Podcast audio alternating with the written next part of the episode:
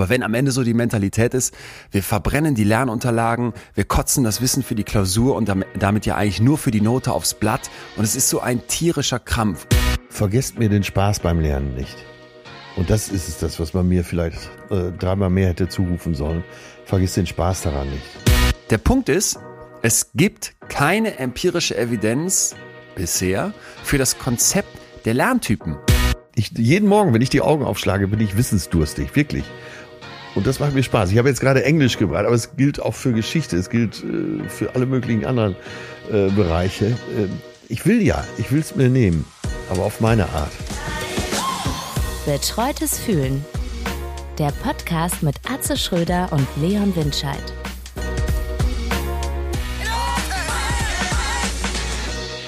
Ach, tut das alles gut. Was denn jetzt schon wieder? Ich schaue hier auf den Golf von Neapel. Ach so, ach so. Allein ach die so. Farben befrieden mich in jeder Beziehung.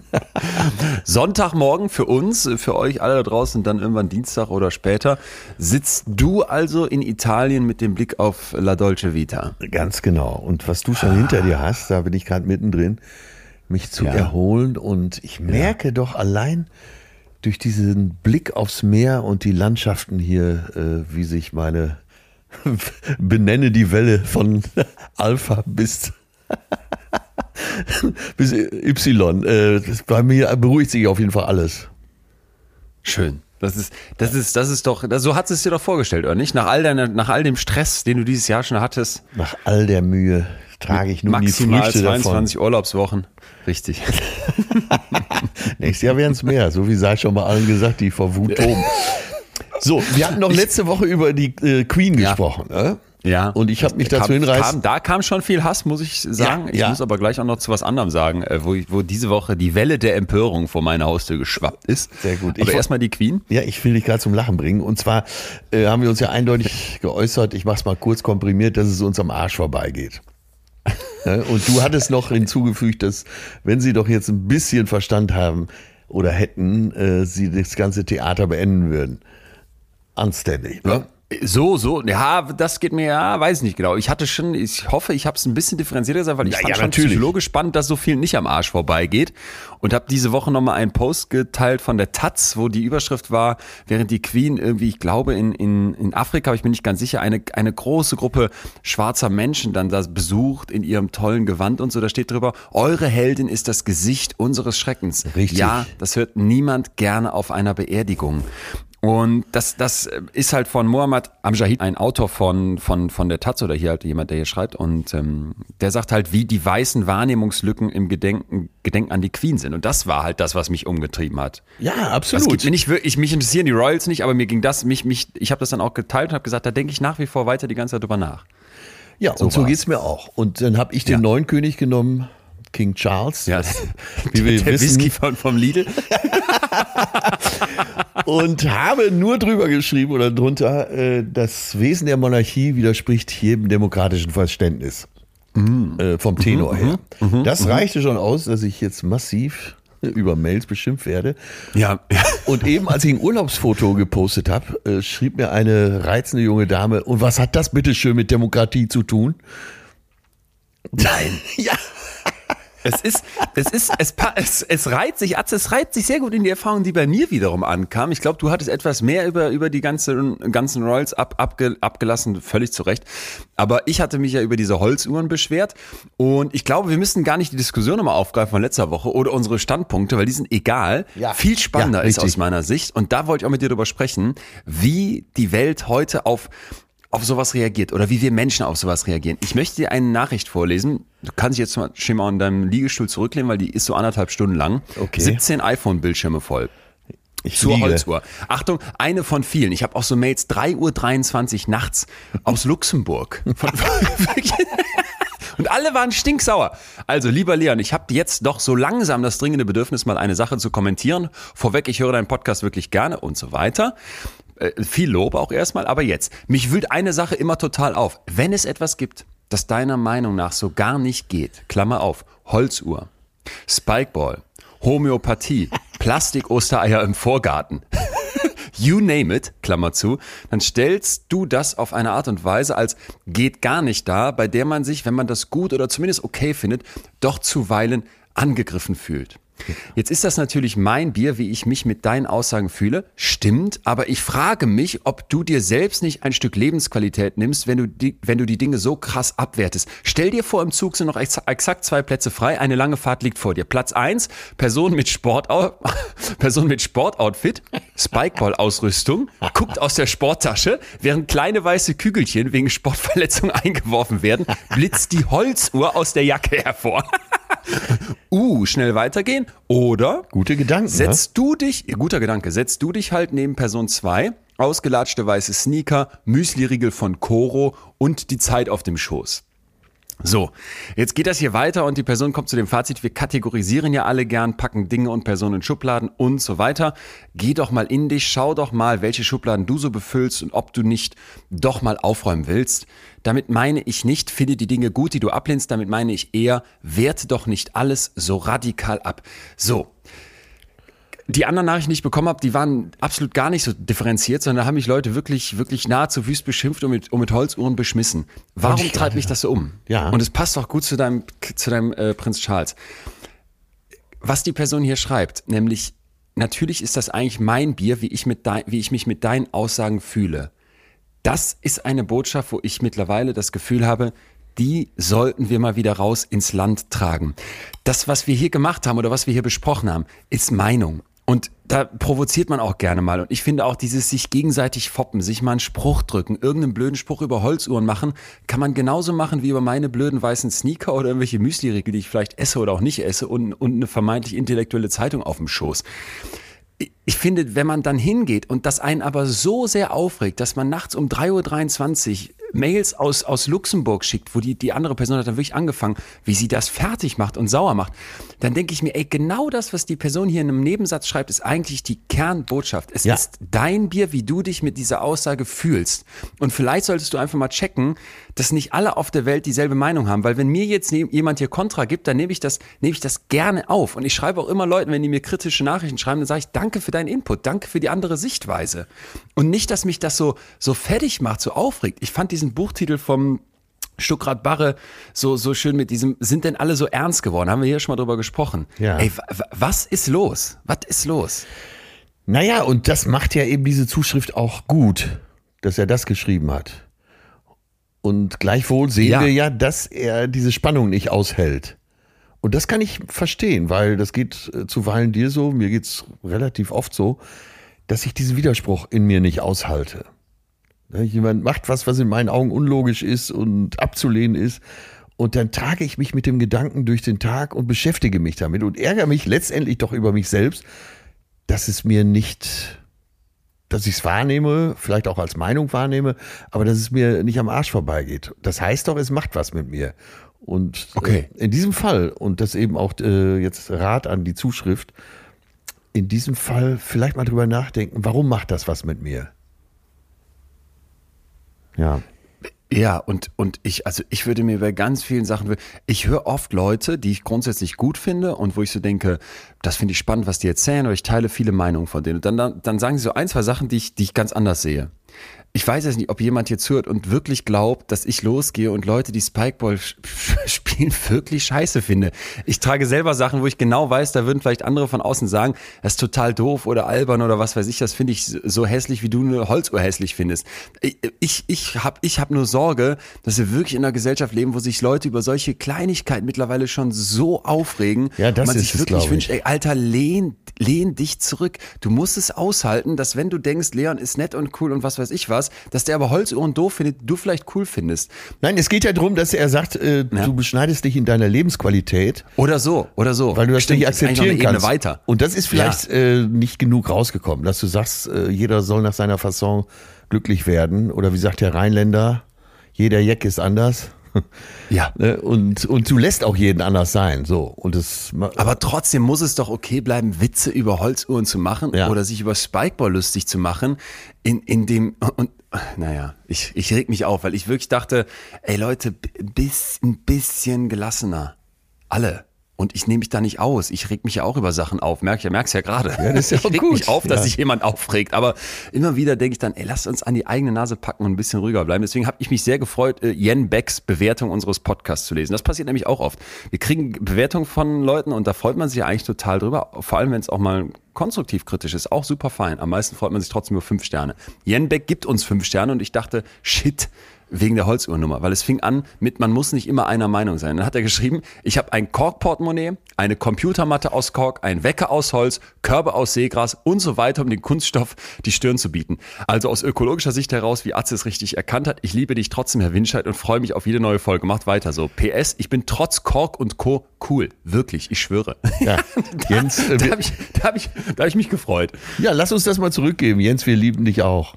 Wir lieben dich auch. Ja, alles gut. Äh, Und lass uns auch gegenseitig weiter foppen und wenn einer eine Ja, zu kurze oder zu lange Hose trägt von uns oder Bitte. wo wirklich, wirklich jetzt Gott vor sein möge, lass uns das nicht beschweren. Aber sollte jemand E-Bike fahren, bleibt er für uns auch ein liebenswerter Mensch. Auch wenn es, Total. wenn es falsch ist, Total. E-Bike zu fahren. Das ist übrigens auch sowas, was in, in Psychotherapien ganz oft, oft betrachtet wird, dass Leute Dinge, Dingen viel zu viel Gewicht geben und sich viel zu schnell angegriffen fühlen von Momenten, wo man vielleicht sagen würde, ja, okay, da wurdest du vielleicht auch angegriffen und da wurde ein frecher Witz über dich gemacht, aber das ist halt auch Leben.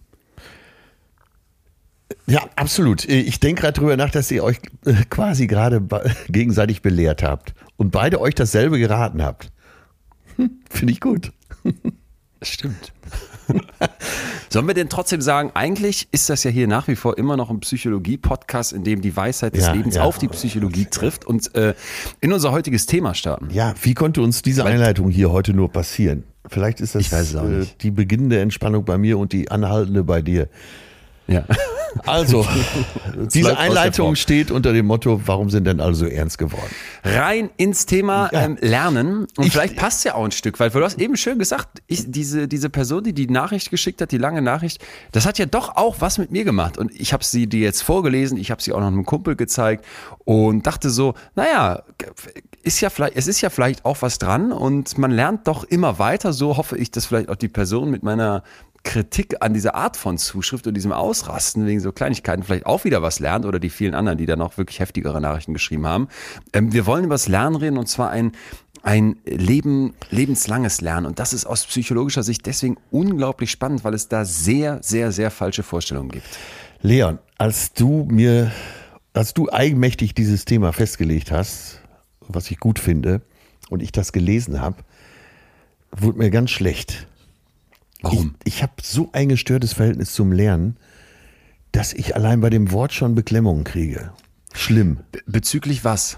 Also wo ist, wo kommt das her, dieses gestörte Ey, Verhältnis? wenn ich das wüsste, aber allein wenn ich übers Lernen lese, dann zieht sich in mir alles zusammen. Mir ist das Lernen grundsätzlich und grundlegend versaut worden in der Schule. ja. Schon in der Grundschule Ja. habe ich ja hier schon mal geschildert, durch die Lehrerin, die mich da so lächerlich gemacht hat vor der Klasse, dass das bis heute hält. Wahnsinn. Deswegen kann es nur gut sein, wenn wir uns heute diesem Thema widmen und den Deckel auf dem brodelnden Topf mal hochheben. Ja, und ich glaube, dass es vielen so geht wie dir. Weil ich muss für mich auch sagen, für mich hat sich Lernen, das ist vielleicht dann ein Unterschied zwischen uns, wenn es dir heute noch so geht, wie es dir in der Grundschule ging, massiv verändert. Weil ich auch sagen muss, ich, wie du weißt, war immer eher in der Schule so, so, ja, Streber, sagen wir einfach. Ja, und genau. ich würde gerne hinzufügen, netter Streber, aber am Ende des Tages äh, habe ich, hab ich in der Schule habe ich viel gelernt für, für Klassenarbeiten, für Klausuren, später dann eher noch mal mehr. Und ich habe es aber auch nie gemocht und es hat mich immer genervt. Ich habe es gehasst, eine neue Information. War. Nee, auch in der Uni sogar noch äh, fällt mir auf, das was ja noch mal Jahre später ist. Ich habe es, es hat mich so genervt und was mich am allermeisten genervt hat, war dieses Bulimie lernen. Du klopfst dir das ganze Wissen in die Birne und kotzt das dann für die Klausur aufs Blatt und bist und dann gibt's so so Rituale. Das habe ich letztens auch noch mal von welchen gehört, die gerade im Studium fertig geworden sind. Ja, wir wollten uns treffen und die ganzen alten Unterlagen verbrennen. Ja. Und das war bei uns auch so ein Thema, dass wir irgendwann gesagt haben, ey, jeder bringt mal so einen Ordner mit und dann verbrennen wir einfach die Sachen. Was, was, was läuft schief hier in diesem Land, wenn, wenn das bei, bei jungen Leuten, die, die lernen, wenn das am Ende so das Fazit ist.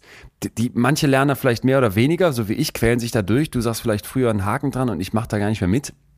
Aber wenn am Ende so die Mentalität ist, wir verbrennen die Lernunterlagen, wir kotzen das Wissen für die Klausur und damit ja eigentlich nur für die Note aufs Blatt und es ist so ein tierischer Krampf, ob in der, ob in der Schule oder später in der Uni oder auch bei, bei, bei der Berufsschule. Ich, ich glaube, dass da so, so, so viel falsch, falsch läuft und da wollen wir ja heute rein und hoffentlich vielleicht ein, ein Stück weit anders drauf gucken, weil bei mir hat sich das, die Lust am Lernen. Ja total verändert. Bei mir ist es mittlerweile so, und ich hoffe, dass das vielen, die hier zuhören, vielleicht auch so geht, dass ich sage, das, was wir jede Woche machen, und auch sonst, wo ich lernen darf, wenn ich mit Expertinnen und Experten spreche, wenn ich mit den Forschern aus der ganzen Welt diese Interviews führen darf, wenn ich für mein Buch recherchiere, wenn ich, wenn ich Zuschriften lese, wie die, die ich eben vorgelesen habe, wenn ich über die, die Queen nachdenke und, ja, und die ja. Kolonialgeschichte. Es sind alles Momente, wo ich lerne, wo ich, wo ich mich weiterentwickle, wo ich dazu gewinne, wo meine Neugier befriedigt wird und wo ich merke, oh mein Gott, ist das krass, wie, wie viel Spaß das machen kann, wie, wie, wie sehr ich das Gefühl habe, es gibt mir was zu lernen. Und da müssen wir heute landen. Genau da müssen wir heute landen, dass wir alle, sogar mich mitnehmen, an diese Stelle, wo wir entdecken, in welchem Feld und mit welcher Methode Lernen Spaß macht. Wir werden dazu einmal ins Gehirn gucken, weil es unglaublich spannende Einsichten gibt zu Serotonin und Depression, wo man jetzt erstmal denkt, was hat das mit Lernen zu tun? Erkläre ich dir gleich. Aber da ist mir letzte Woche in dem, in dem Gespräch eben mit einem Experten, einem Psychotherapeuten, nochmal richtig was klar geworden. Ja. Dann werden wir uns angucken, weil das, glaube ich, viel, viel erklärt, wo wir heute stehen und was da so schiefläuft in unserem Bildungssystem, was eigentlich so die Historie vom Lernen ist. Und ganz zum Schluss habe ich für dich eine, eine ganze Reihe von konkreten Punkten, wie wir es schaffen können, in unserem Hirn die Lernmentalität oder überhaupt die Fähigkeit zu lernen, da werden wir über Plastizität sprechen, zu pushen. Und das ist eben so, so anders, als man erstmal denken würde. Weshalb ich, ich hoffe, dass wir hier rausgehen, am Ende viel gelernt haben. Das meine ich in diesem Fall nochmal noch mal doppelt ernst. Und also die erste Frage, den ersten Stein hier in unseren Teich geworfen, den Teich des Wissens. Gibt es wirklich verschiedene Lerntypen? Und welch, was bin ich für einer? Ja, das, das wollte ich jetzt eigentlich dich direkt fragen. Ich war als Kind großer Geolino-Fan. Und wenn man nach Lerntypen googelt, dann kommt dir der, ein Geolino-Artikel ganz weit oben. Geolino ist quasi das, das Kindermagazin der Geo. Und im Lehrerhaushalt kommst du da nicht dran vorbei. Und da beginnt ein Artikel wie folgt. Schreibe ich mir das auf. kennt ihr sicher, ihr kannst ihr aufschreiben, das kennt ihr sicher. Euer Lehrer wiederholt den Lernstoff mehrere Male und ja. doch habt ihr irgendwie keinen Durchblick. Der Grund, ich. jeder lernt anders. Da ich. kannst du jetzt direkt rufen, ich, ich, ich. Genau. So, wir stellen euch die verschiedenen Lerntypen vor und geben Tipps, wie man den Lernstoff besser versteht. Achtung, jetzt kommen die vier Lerntypen, die, ja. glaube ich, viele von uns schon mal gehört haben. Erstens, auditiver Lerntyp. Gelernt wird hauptsächlich beim Zuhören. Zweitens, visueller Lerntyp. Beim Lesen oder beim Anschauen von Filmen klappt das Lernen am besten. Dann der motorische Lerntyp. Hier wird angepackt. So lässt sich Gelerntes am besten einprägen. Und dann der kommunikative Lerntyp. Bei Unterhaltungen oder in Partnerarbeit lernt dieser Lerntyp am schnellsten. Atze, welcher bist du? Ich gebe dir jetzt ein Example und du sagst mir, welcher Aha. Lerntyp ich bin. So, ich tue mich unheimlich schwer mit Sprachen. Jetzt ist aber die Tochter meines Patensohns, weil seine Frau spanischsprachig ist, die äh, dieses wunderbare Kind wächst zweisprachig auf, Spanisch und Deutsch. Quasi deine, deine, deine, Entschuldigung, deine Patenenkelin. Ist das richtig? Ja, kann man das genau. so sagen? Ja. Müsste man, glaube ich, so sagen. Ne? Gibt sicher auch noch einen Fachbegriff. Aber ähm, so, jetzt fällt es mir unheimlich schwer, Spanisch zu lernen. Und ich habe jetzt mhm. letztens mhm. bei ihr so ein Video gesehen mit, mit einem gesungenen Spanisch-Lied. Ich sing's jetzt mal für dich, ja? Buenos ja, ja. dias, buenos dias, ¿cómo estás? ¿Cómo estás? Muy bien, gracias, muy bien, gracias. Y usted, y usted. So, bei dem I-Usted war für mich schon Feierabend. Nach fünfmaligen Hören habe ich dieses I-Usted nicht reingekriegt. Dann habe ich mir das aber jetzt mit dem Video reingezogen. Ja. Weil so ein Video für Zweijährige. Ja. Jetzt passt es. Und ich werde jetzt komplett Spanisch lernen über Kindervideos. Okay. Was bin wow. ich also für ein Typ? Keine Ahnung. Visuell auditiv? Gibt es Mixtypen? Wahrscheinlich, ne? Was war denn noch die, der vierte Typ? Äh, kommunikativ, bei Unterhaltung oder in Partnerarbeit. Ja, oder alle zusammen. Tja, jetzt ich passt, passt ganz schön. Der Artikel geht nämlich wie folgt weiter. Jetzt wird die kleine Pia eingeführt. Das passt vielleicht auch zu deiner Patenenkelin. Pia sitzt im Physikunterricht, nicht gerade ihr Lieblingsfach, denn diese ganzen Formeln und fremden Begriffe sind nicht so ihr Ding. Pia mag den Kunstunterricht oder Mus Musik, aber Physik. Ihr Lehrer wiederholt gerade seine Erklärung zu verschiedenen Energietypen. Potenzielle Energie, Bewegungsenergie. Pia kann sich darunter überhaupt nichts vorstellen. Plötzlich aber springt der Lehrer auf die vorderste Tischreihe und verkündet, das ist potenzielle Energie. Dadurch, dass ich hier oben stehe, habe ich in mir ein energetisches Potenzial aufgebaut. Die ganze Klasse starrt überrascht auf die ungewohnte Szene und jetzt ruft der Lehrer, gebe ich die Energie frei und springt vom Tisch. So, ich kürze ein bisschen ab, landet auf dem Boden und so weiter. Pia versteht und wird dieses anschauliche Beispiel sicherlich so schnell nicht mehr vergessen. Sie ist dann, glaube ich, wurde ihr weiter erklärt, jetzt der motorische Lerntyp. Achtung! Und liebe, liebe Eltern da draußen, wenn ihr das eurem Kind beibringt und liebe, liebe Kinder da draußen oder liebe Arztes dieser Welt, wenn ihr denkt, ihr könntet euch einen so einem Lerntyp zuordnen, es ist wissenschaftlicher Bullshit. Na bitte, ich bin entlastet. Na. Oder? Ja. So. Es gibt ganz, ganz viele Mythen zum Lernen und ich dachte, einer, weil er so verbreitet ist, ist der von den verschiedenen Lerntypen. Ja. Die Idee ist dann also, dass wir Menschen ja so ganz unterschiedlich sind und das zeigt ja auch die Hirnforschung, das ist jetzt wiederum kein Bullshit, dass wir durchaus unterschiedlich ausgeprägte Wahrnehmungs- und Verarbeitungsmuster haben, die auch ziemlich stabil sein können, so ein Stück Ja, weit, wie wir das ja. bei Persönlichkeitsmerkmalen haben. Da empfehle ich übrigens dringend nochmal allen die Folge Bin ich hochsensibel, die wir hier schon mal aufgenommen haben, weil wir da ein bisschen drauf eingehen. Ja, ja, ich so. erinnere mich. Und äh, genau, du erinnerst dich und das, das, das Riesenproblem ist jetzt also, diese, diese Lerntypen sind von Fester von 1998, wir haben sie gerade schon genannt, auditiv, visu- visuell, haptisch und vielleicht noch intellektueller Lerntyp. Es gibt verschiedene Unterscheidungen. Du merkst, es spiegelt sich in teilweise zumindest mit dem, was wir gerade aus der Ge- Geolino hatten. Da zeigt sich jetzt, dass wenn man mal in den USA fragt, da gibt es eine Veröffentlichung in Frontiers in Psychology, dass 71 Prozent der amerikanischen Pädagoginnen und Pädagogen an den Mythos der Lernstile glauben. Und 88 Prozent, das finde ich richtig heftig, 88 Prozent der Allgemeinheit akzeptiert das Konzept ebenfalls. Der Punkt ist, es gibt keine empirische Evidenz bisher für das Konzept der Lerntypen. Das heißt, wir haben hier etwas, wo ganz viele dran glauben, Ja. äh, Thema Schubladen, was wir am Anfang durch Ja. die Zuschrift vielleicht auch schon gehört haben, sich in Schubladen einsortieren. Das hatte die Person, die uns da geschrieben hat, nämlich ganz korrekt beschrieben. Wir sortieren uns unglaublich gerne in Schubladen ein, aber wenn es um Lerntypen geht, ist das ganz fatal. Und das Problem ist nämlich, das finde ich passt ganz gut, wenn man jetzt so einer kleinen Pia erklärt. Ja. Ne, wir stellen uns jetzt mal vor allem noch so eine Autoritätsperson vor. So die wohlwollende Mutter sagt der Pia, boah, ich, ich erinnere mich auch noch, Physik mochte ich gar nicht. Ne? Und vielleicht ist das einfach nicht dein Lerntyp, den der Lehrer da bedient. Der müsste Ah, das mal okay, anders machen. okay, okay, jetzt. Ja, wenn ich, wenn ich das einem Kind beibringe, dass die so einen dominanten Lernstil haben, zum Beispiel, ey Pia, du kannst einfach nur dann lernen, wenn du dich bewegst und das Ganze eine motorisch, Ja, Motorik ja, bekommt, ja. dann habe ich vielleicht die allerbesten Absichten.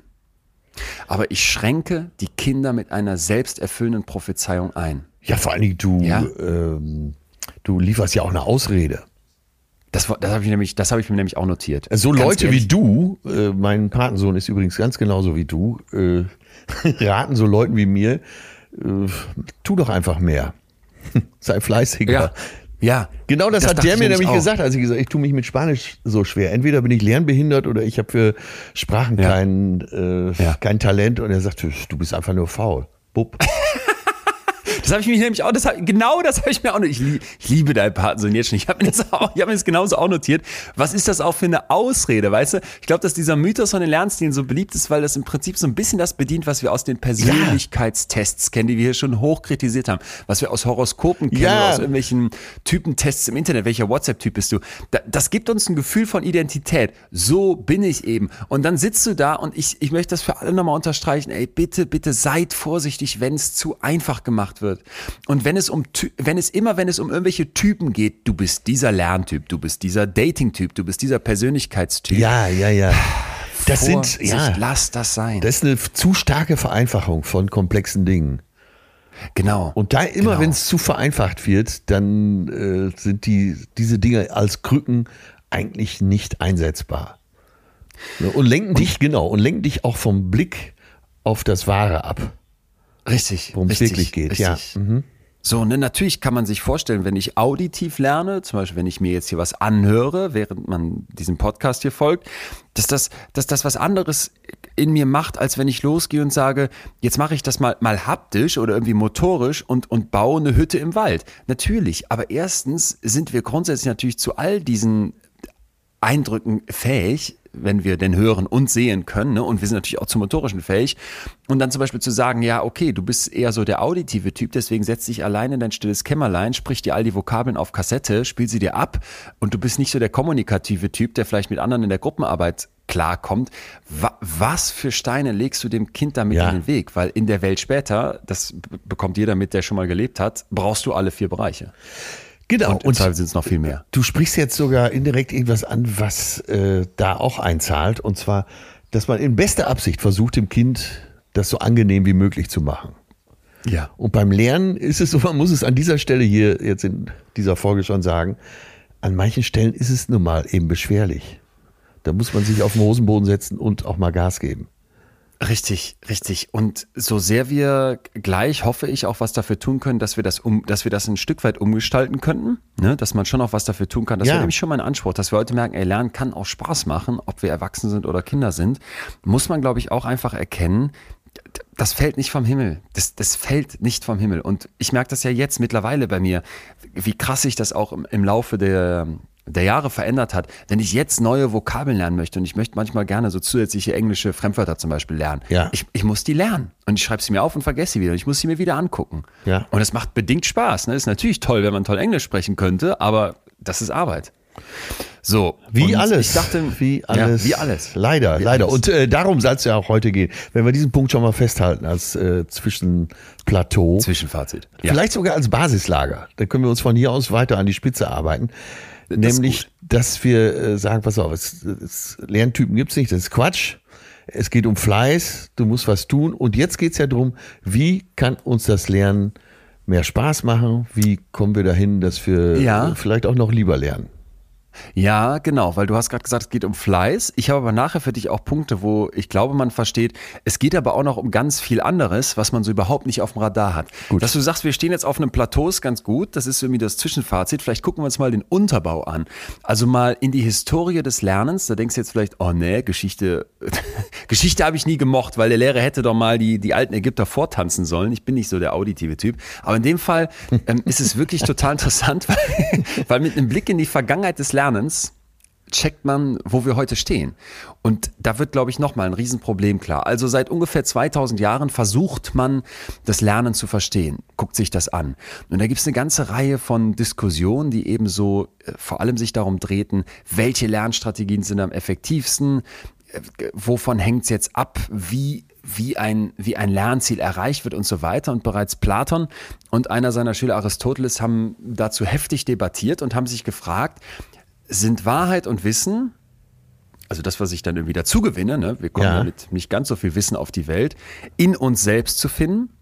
Das wäre der sogenannte Rationalismus. Oder kommt das von außen zu uns, indem wir unsere Sinne benutzen? Das wäre dann der Empirismus. Und Platon war eher so der Rationalist, der hatte so die Überzeugung entwickelt, dass Wissen und Wahrheit eben durch Selbstreflexion entdeckt werden können, während Aristoteles gesagt hat, ich bin Empiriker, nutze deine Sinne, um in der Welt außerhalb deines Selbst nach Wahrheit und Wissen zu suchen. Das finde ich erstmal so ganz interessant, dass man das mal so getrennt betrachtet hat, oder? Ja, ja. Also ich habe dann immer noch die Tendenz zu sagen, äh, wahrscheinlich stimmt beides. Wahrscheinlich stimmt ein Stück weit beides. Spätestens ab dem Moment, wo du sagst, ich habe jetzt Wissen von draußen gesammelt, ja. muss man doch dann vielleicht irgendwann, und ich habe heute oft das Gefühl, wir leben so in so einer überfrachteten Welt, wo so viel auf dich einprasselt, muss man doch dann immer vielleicht mal sich den Moment nehmen und zu sagen, jetzt gucke ich in mich rein ne? und jetzt versuche ich etwas in mir drin zu finden und aus dem zu machen, was von außen reingekommen ist. Ja, und zu reflektieren. Doch auch. Genau. Ja, dann kann genau. man doch beides genau. äh, zueinander bringen. Ja. Passt dann zu Sokrates Idee, diese dialektische Methode einzuführen, also das Gespräch und vor allem das Hin und Her mit den Menschen um einen herum. Spannend wird jetzt, nach den Griechen kommen nämlich auch die Römer äh, aufs Tapet und die hat so, so ich stelle sie mir so ein bisschen vor wie die Römer bei Asterix, was jetzt wahrscheinlich zu einfach ist, aber die hat so der Sinn des Lebens nicht ganz so sehr interessiert. Die waren eher so daran interessiert, so äh, pragmatisch eine Bürgerschaft zu entwickeln und da sollten die Leute dann ausgebildet werden, um einen Beitrag zur Gesellschaft zu leisten, indem die zum Beispiel irgendwelche Straßen bauen, da gute, weiß ich nicht, Katapulte hinkriegen oder Aquädukte herstellen. Ja. Also die, für die Römer war es vielmehr so, dass Bildung jetzt Berufsbildung und nicht die Schulung des Geistes zur Entdeckung der Wahrheit war. Ah, okay, okay, okay. Das ist wahrscheinlich auch ein wichtiger Punkt, ist, oder? den wir jetzt das finde ich äh, ganz, ganz wichtigen Punkt. nochmal unterstreichen müssen. So die Und da al geht- alten Philosophen wollen die Weisheit des Lebens finden. Die Römer wollen schon fast preußisch äh, die Gesellschaft bauen. Und wie so oft kommt dann die römisch-katholische Kirche und tut mal wieder der Menschheit wirklich einen großen Dienst, trägt dazu bei, dass es uns gut geht, dass wir uns weiterentwickeln, dass wir toll, toll sprießen können und, und wirklich vorwärts kommen. Alles ironisch. Die römisch-katholische Kirche kommt dann und macht, eine, wird eine unglaublich starke Kraft im europäischen Alltag, ne, so ungefähr 500 bis 1500 nach Christus, fand das Lernen nämlich vor allem durch die Kirche in Klöstern statt. Ja. Und die haben ja dann auch das Schulsystem und die Universitäten vor allem mitgeprägt. Das gehörte lange massiv zur Kirche dazu. Kann man jetzt sagen, ist doch erstmal gut, ne? Bildung vermitteln und da wurde ja auch Wissen vermittelt, aber ein Großteil des Lernens in diesem Kontext bestand aus dem Auswendiglernen und Rezitieren von Schriften und dem Erlernen von Berufen durch, durch die Lehre. Also da, da passt jetzt, finde ich, das, was du nämlich eben gesagt hast, setz dich auf den Hosenboden, Kind, und liest dir hier deine Vokabeln durch und lern die. Und da habe ich gedacht, das ist doch etwas mal, was wir vielleicht wissen sollten. Und da jetzt Schluss mit der Kritik an der katholischen Kirche dazu. Wir haben ja, glaube ich, da einige, die wir kritisieren könnten. Die Römer haben wir auch schon mal mit angef angeführt.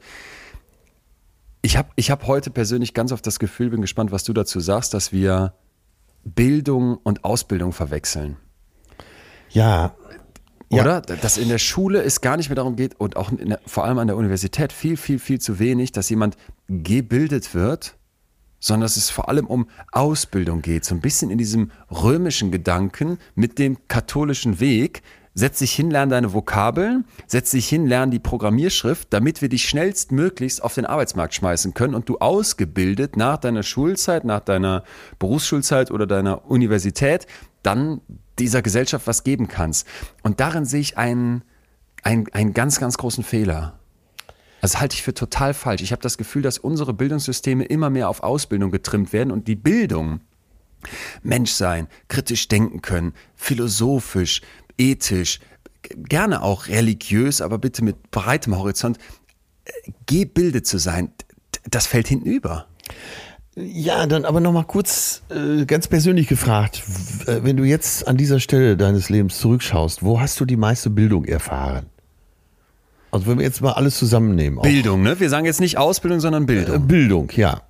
Auch wie man mit einem Rennrad den Berg hochfährt, wie man äh, Spaghetti kocht, äh, alles fällt da mit rein.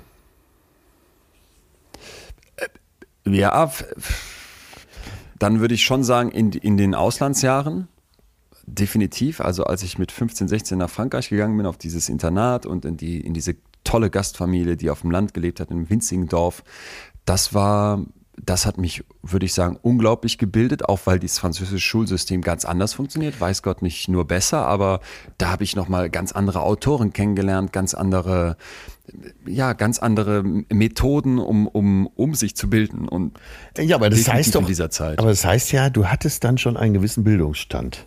Das heißt, du konntest lesen, schreiben, rechnen. ja. Ne? Und das ist ja die Voraussetzung. Worauf ich hinaus will, ist, dass man sicher das eine nicht so ganz vom anderen trennen kann. Das, da bin ich völlig bei dir. Total, natürlich. Also Schule ist lesen, wichtig. schreiben, rechnen können. Ja, ja, ja. Und ja, okay. äh, ne, um äh, gewisse Dinge zu verstehen und da vielleicht das Werkzeug zu nehmen, um dann sich weitere Bildung zu verschaffen.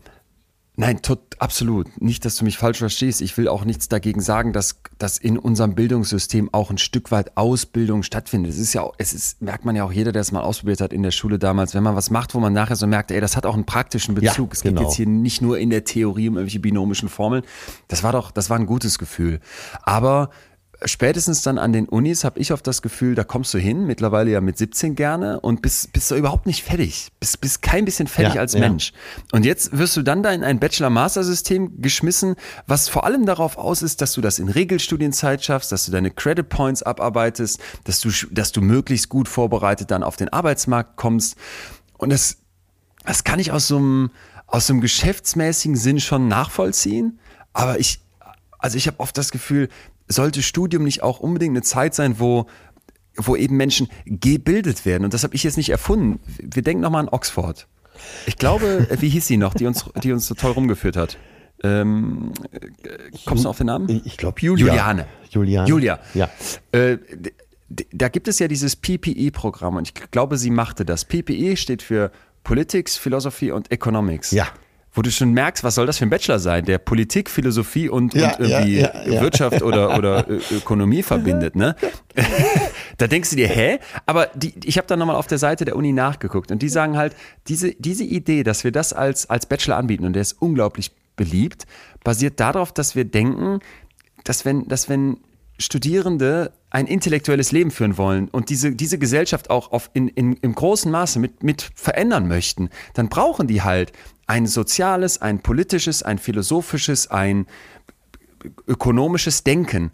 Und das, das finde ich ist doch, ist doch ein total toller Gedanke. Es gibt so eine Art Kompromiss an der Leuphana Uni in Deutschland. Die haben am Anfang so eine Art, das hatten sie zumindest mal früher, Studium Generale. Ich habe da nochmal nachgeguckt. Das scheint mittlerweile, wenn ich es richtig verstanden habe, etwas kompakter zu sein, dass man am Anfang trotzdem aber sehr breit in seinem Studium studiert.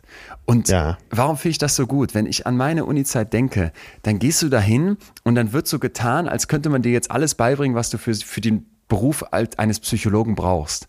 Aber erstens, du vergisst so viel. Zweitens, es ist zum Teil so fachspezifisch und dann wird dir in, im ersten Semester wurde uns beigebracht, wie man wissenschaftlich arbeitet, wie man die Zitierprogramme bedient. Ich habe es bis zum letzten Semester nicht gebraucht, wo ich dann die Bachelorarbeit schrieb und hatte es längst wieder vergessen. Ja. Also ich glaube einfach, gestehen wir uns zu, dass unsere Bildungssysteme mehr Bildung enthalten und die Ausbildung tatsächlich später in der Praxis erfolgt. Ich habe das so oft, dass ich von Leuten höre, ob es Anwälte sind, Ärztinnen oder Psychologinnen. Ja, ja, ja. Ey, alles aus der Uni, ja, war interessant, schafft mir die Basis, aber den, den Beruf habe ich in der Praxis gelernt. Ja, verstanden. Vielleicht, ihr Lieben, mal ganz kurz hier an der Stelle was von uns Ja. dazwischen geschoben in dieser, in dieser vorweihnachtlichen Zeit, Äh, oder? Ja, ich würde mal sagen, äh, wir haben vorher darüber gesprochen, wo, was wir gerade so fühlen. Und ein Gefühl, was uns eint, ist, dass wir demnächst wieder auf Tour gehen und unsere Vorfreude darauf. 11 von 10. Ich habe gestern eine Mail ans Ja. Team verschickt. Leute, es war, es war so geil mit den Previews. Da habe ich das Ganze jetzt ja getestet und habe gesagt, erstmal danke. Danke an, an das Team, danke, dass das alles mit der Organisation, auch mit diesen Previews und dass die dann überall ausverkauft waren, dass jetzt der Vorverkauf so krass gestartet ist. Und in diesen Zeiten, wo irgendwie Ja, eigentlich nur Hammer, hört, die ne? Kulturbranche, die, die muss sich erst noch berappeln. Das war irgendwie so geil. Und dann ähm, habe ich aber auch gesagt, ich freue mich einfach so sehr auf nächstes Jahr, wenn Ja, es in die so großen. Hallen geht und so diese Stimmung da ist. Du sagst es bei dir ähnlich. Ja, ist bei mir ähnlich. Ich hatte ja jetzt äh, verschiedene Veranstaltungen, wo ich so ein bisschen live Ja. wieder gemacht habe. Äh, Galas oder Fernsehauftritte. Und jedes Mal dieses Gefühl, ach, ich würde so gerne weitermachen. Äh, gerade bei Fernsehen ist ja die Zeit dann so begrenzt, die man machen kann. Und ich freue mich so drauf, wenn es am 11. Januar wieder losgeht. Äh, ja, die Bühne ist es. Und ich bin, ich finde es so toll, dass du das mittlerweile auch so siehst, weil äh, vor ein paar Jahren, da wusstest du ja noch nicht, in welche Richtung äh, deine Schwerpunkte so gehen. Und dass du ja jetzt so ein richtiger Bühnenmensch auch geworden bist. Finde ich ganz toll. Ja. Sag mal deine Show. Also das Ganze heißt echte Gefühle. Das passt natürlich. Es ist ja sowieso bezeichnet. Wir haben diesen Podcast Betreutes Fühlen. Deine Show heißt echte Gefühle. Meine Show heißt gute Gefühle. Und ich glaube, im Endeffekt fließt in beiden etwas von diesem Podcast auch ein und trotzdem habe ich mich gefragt, ist das, ist das, ist das, ähm, ist das natürlich auch unterschiedlich, was wir machen. Ja. Also was kriege ich bei dir, bei dir auf der, bei dir auf der Showbühne? Kriege ich dann nur, ich habe ja damals dein Programm schon live gesehen, da habe ich viel, viel Show-Atze gehabt, aber ich, ich hatte immer für mich die schönsten Momente, wo ich so gedacht habe, jetzt sitzen auch Freundinnen und Freunde neben mir und zwar, es war einfach ein geiler Abend und man kommt da natürlich hin und denkt sich, ja, da, ich lache doch nicht über so einen Atze Schröderwitz, ich habe mich tot gelacht, immer wieder. Und ich hatte Freundinnen und Freunde dabei, die so gedacht haben, ja, betreutes Fühlen mag ich eigentlich irgendwie so nach dem Motto, ich habe da diesen anderen Atze kennengelernt, aber mit dem, mit dem Bühnenatze hätte ich nie was anfangen können oder sowas und die haben sich auch tot gelacht. Und die schönsten Momente für mich waren eigentlich, wo ich gemerkt habe, dass, dass, dass doch immer wieder zwischendurch eben auch dieser, dieser andere Arzt, den man vielleicht hier aus dem Podcast kennt und schätzt, dass der durchblitzt und auch manchmal ganz bewusst nach vorne kommt. Und das fand ich so, das fand ich so spannend zu sehen. Naja, das höre ich natürlich jetzt Ist öfter, auch so? weil äh, viele Sachen sind augenzwinkernd gemeint. Nicht alles, was augenzwinkernd gemeint ist, kommt auch so rüber. Nur durch diesen Podcast, durch diesen Podcast kriegen ja viele äh, Gags, die ich auf der Bühne habe, eben auch genau den richtigen Anstrich, den ich mir dabei gedacht habe. Ne, wo man vielleicht, wenn man uns oder mich auch jetzt von hier nicht kennen würde, wird man denken, oh, das ist ja ganz plump. Und wenn man es auf der Bühne hört, dann so mittlerweile räume ich auch viel mehr Raum ein für solche Sachen, äh, dass die Leute wirklich sagen, ah, scheiße, da steckt ja viel mehr hinter dem Gag, als ich dachte. Aber witzig ist ja, dass dein Programm anfängt, wenn ich mit meiner Tour aufhöre. Also ich spiele ja Januar, Februar, März und dann ist mein Programm ja tatsächlich zu Ende. Dann ist ja wirklich Feierabend damit. Und dann fängst du an mit deinem. Das ist so geil. Ja, das passt. Das passt perfekt aneinander. Also ich muss sagen, ich habe habe ja diesen diesen Punkt gar nicht so sehr mit diesem, dass es irgendwie einen Bühnenleon gibt. Und du hast gerade eben gesagt, trotzdem musste ich für mich diese Erfahrung erstmal machen, überhaupt auf eine Bühne zu gehen. Ja. Und das hat, das hat für mich nach wie vor auch ganz viel mit so einem mit so, mit so, mit so Fragen, Fragen an mich selber zu tun. Wieso mache ich das? Ja, Genieße ich ja. das? Also ich genieße es total. Ich frage mich, was genieße ich da dran? Aber Ach, das höre ich ja bei Immer dir immer raus, was du genießt. Du genießt ja, Ja. diese Zeit mit dem Publikum zusammen. Immer Genau. wenn du, wenn du Genau. äh, so montags, wenn wir montags sprechen und du bist so ganz beseelt, dann war das immer so äh, quasi so eine äh, Dialektik mit dem Publikum, dass ihr euch so hochgeschaukelt habt. Ja, und dann merke ich immer, dass Genau. du so richtig mit Leib und Seele dabei warst und so genossen hast, auch wenn so aus dem Publikum mal Sachen kamen. Toll. die, die, die, das ganze Ding heißt ja deswegen gute Gefühle, weil ich hoffe, dass viele Leute da hinkommen. In der Annahme, dass es jetzt, dass es jetzt ums gute Fühlen und um Be Positive und Happiness-Kultur geht und, und dass man mit so einem breiten Grinsen nach Hause geht. Und das passiert auch, aber eben, und das habe ich jetzt immer wieder erlebt, anders als man vielleicht erstmal erwartet, weil es gibt halt durchaus Momente, da haben, da haben Leute da schon gesessen, ich habe es gesehen, die haben, die haben dann geweint. Oder dass es einfach auch mal Momente gibt, wo es, wo es ganz ruhig ist und dann sitzen da tausend Hirn und du merkst, jetzt macht es gerade Klick und du könntest eine Nadel fallen hören. Das ist für mich eigentlich fast das Schönste auf der Bühne, wenn ich dann so merke. Es gibt zum Beispiel eine Stelle, das würde ich auch sagen, eine meiner liebsten, da rede ich über emotionale Wunden. Und was für emotionale Wunden unsere Eltern uns mitgeben, womit wir Ja. so geprägt werden. Du erzählst ja hier oft auch von der Prägung und von der Konditionierung und wie diese Vergangenheit bis in unser Heute reinwirkt und wie wir mit solchen emotionalen Wunden umgehen können. Ja. Und dass es da verschiedene Wege gibt. Ich verrate jetzt nicht alle, aber ein Weg halt eben der ist, dass du dich fragst, kann ich verzeihen? Kann ich loslassen? Und da hat mir eine erfahrene Therapeutin was, was erzählt, weil ich den Bühnen, Leuten auch auf der Bühne erzähle, dass du eben sagst, zwischen dem Erkennen, ich habe da eine emotionale Wunde und dem vergeben können, brauchst du Raum. Brauchst du Raum für die Gefühle, die damit einhergehen. Vielleicht eine Wut, die sich angestaut hat, vielleicht auch eine Traurigkeit, vielleicht eine Ver- Verletzlichkeit. Und wenn du die zulässt, ist dann wie so eine Wunde, die wirklich heilen kann, dann kannst du irgendwann am Ende dieses Prozesses sagen, und jetzt streck ich dir die Hand aus, liebe Mutter, lieber Vater, liebe Bezugsperson, und verzeih dir das. Und dann kann man auch wie, äh, kann man irgendwie weitergehen. Und du merkst halt einfach, wenn das, Das dann berührt einen eine ja schon, wenn du das jetzt Forschung so nacherzählst, ja. Genau, wenn, wenn das dann die Leute berührt, das genieße ich total. Und da habe ich so das Gefühl, das heißt für mich eben gutes Fühlen. Und das versuchen wir auch hier in diesem Podcast ja zu, zu transportieren, dass man eben nicht sagt, es muss immer, immer strahlen und immer happy sein. Es wird natürlich auch viel gelacht an dem Abend und am Ende geht man hoffentlich auch mit dem Strahlen, aber dass man eben sagt, wie gehe ich eigentlich mit negativen Gefühlen richtig um und haben die nicht auch eine gute Seite? Das ist so für mich die, die Kern, die Kernidee. Und das sind die Momente, die ich am meisten genieße, die darauf einzahlen. Ich freue mich auf deine Tour. Weil Atze, da habe ich wir viel holen Zeit uns, für dich. Wir, wir, wir können ja beide ähm, uns schon mal Tickets füreinander holen. Ja. Wir würden uns freuen, Leute, wenn ihr das auch macht, weil es lohnt sich. So kann man, kann man es einfach selbstbewusst so sagen. Ja, es wird vor Dingen Abend. kann man sagen, dass wir beide sehr viel Herzblut drinstecken haben. Und ich finde, das Ja. ist das Schönste, Ja. was man über sein eigenes Programm sagen kann. Ja. Viel Schweiß, viel Herzblut, viel Freude. Insofern echte Gefühle oder gute Gefühle oder wer sagt, ich gehe von Januar bis März zum Atze und danach zum Leon, da kannst du dir beides holen. Das wäre eigentlich wahrscheinlich das Schlauste. Da kannst du auch mal nebeneinander halten und dann kannst du am Ende sagen, ich bin so fühlend betreut. Nicht nur im Podcast, sondern da auch mal live. Naja, damit sind wir, würde ich sagen, äh, mit diesem kleinen Einschub hier fertig. Wollten euch das nur noch mal sagen, weil beim Atze ja sowieso eigentlich immer alles ausverkauft ist. Ich mich freue, dass es bei mir bei, bei der letzten Tour auch fast überall der Fall war. Und wenn ihr Tickets noch haben wollt und vor allem vor Weihnachten, das läuft jetzt langsam in so einen Trichter hin und da wird's zum Teil schon knapp in manchen Städten. Äh, falls ihr Bock auf eine Karte habt, holt euch die bald. Ihr verschenkt was Schönes. Leon, ach, ich freue mich. Ich auch. Fühl dich, fühl dich betreut, mein lieber Schatz. Dito, Dito. Dann lass uns jetzt wieder in die Breite gehen. Weg vom reinen Akademiker zu uns allen, die wir äh, doch weiter dazulernen wollen. Genau, da können wir jetzt, ein, äh, schön, dass du es sagst, da können wir jetzt nämlich ein bisschen was überspringen, mehrere Jahrhunderte nach vorne, rein in die Psychologie. Ja. Und ich glaube, da wird auch klar, weshalb dieser historische Abriss eben hilfreich ist, weil er uns hilft zu verstehen, welche Rolle das Lernen eben auch noch in unserem Erwachsenenleben für uns alle spielt. Da gibt's den äh, Vater des modernen Behaviorismus, das ist der liebe Kollege Skinner.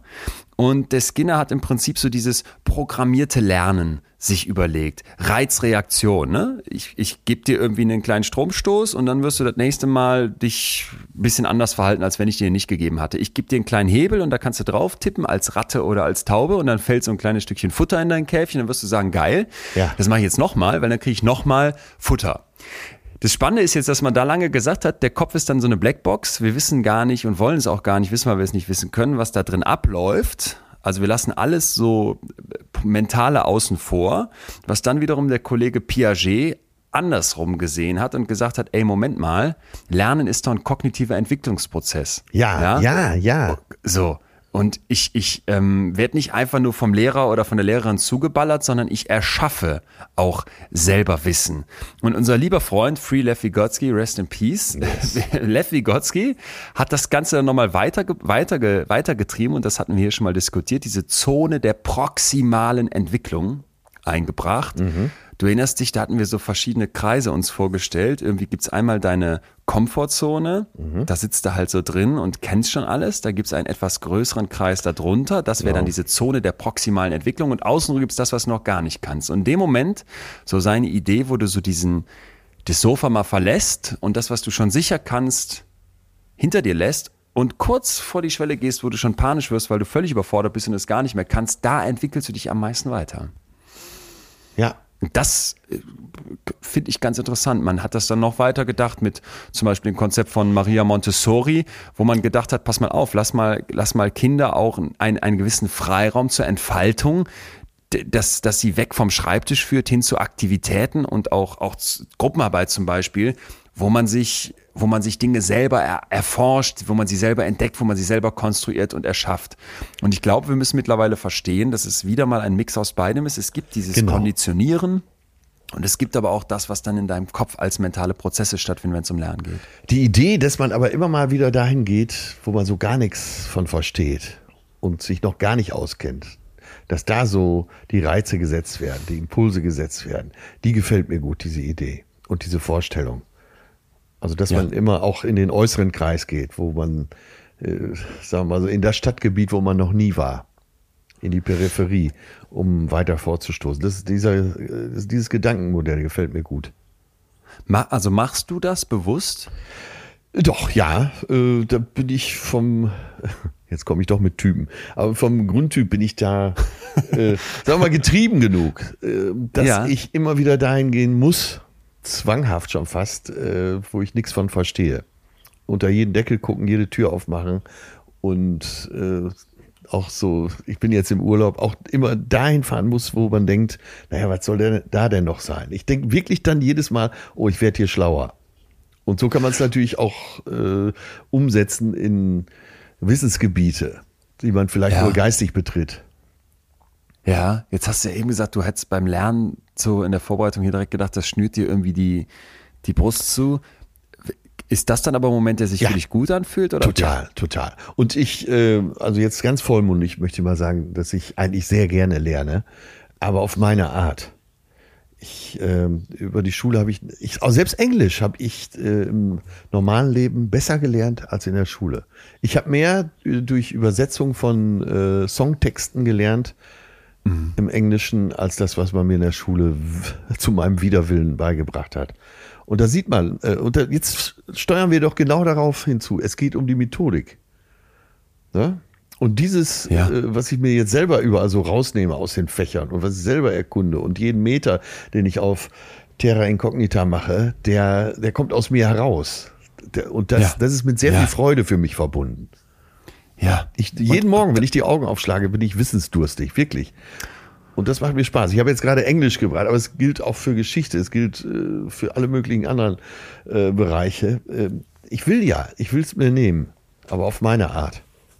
Genau, und, und da habe ich dann auch nochmal gedacht, guck mal, weil du gerade Englisch ansprichst, wie, es tut mir leid, dass ich da mal wieder darauf zurückkomme. Ich glaube einfach, ja. es, ist, es, ist ja die, es ist ja unsere Zukunft, wie wir mit Kindern in unserem Bildungssystem umgehen und wie die Kinder da sich auch entfalten dürfen wie, wie läuft Sprachenlernen in Schulen ab? Da denke ich jedes Mal, es ja. ist so, so dumm, es ist so falsch. Ich weiß jetzt nicht genau, was, was wird am Ende den Staat ein, eine Englischlehrerin pro Jahr kosten. Das könnte man ja mal ausrechnen.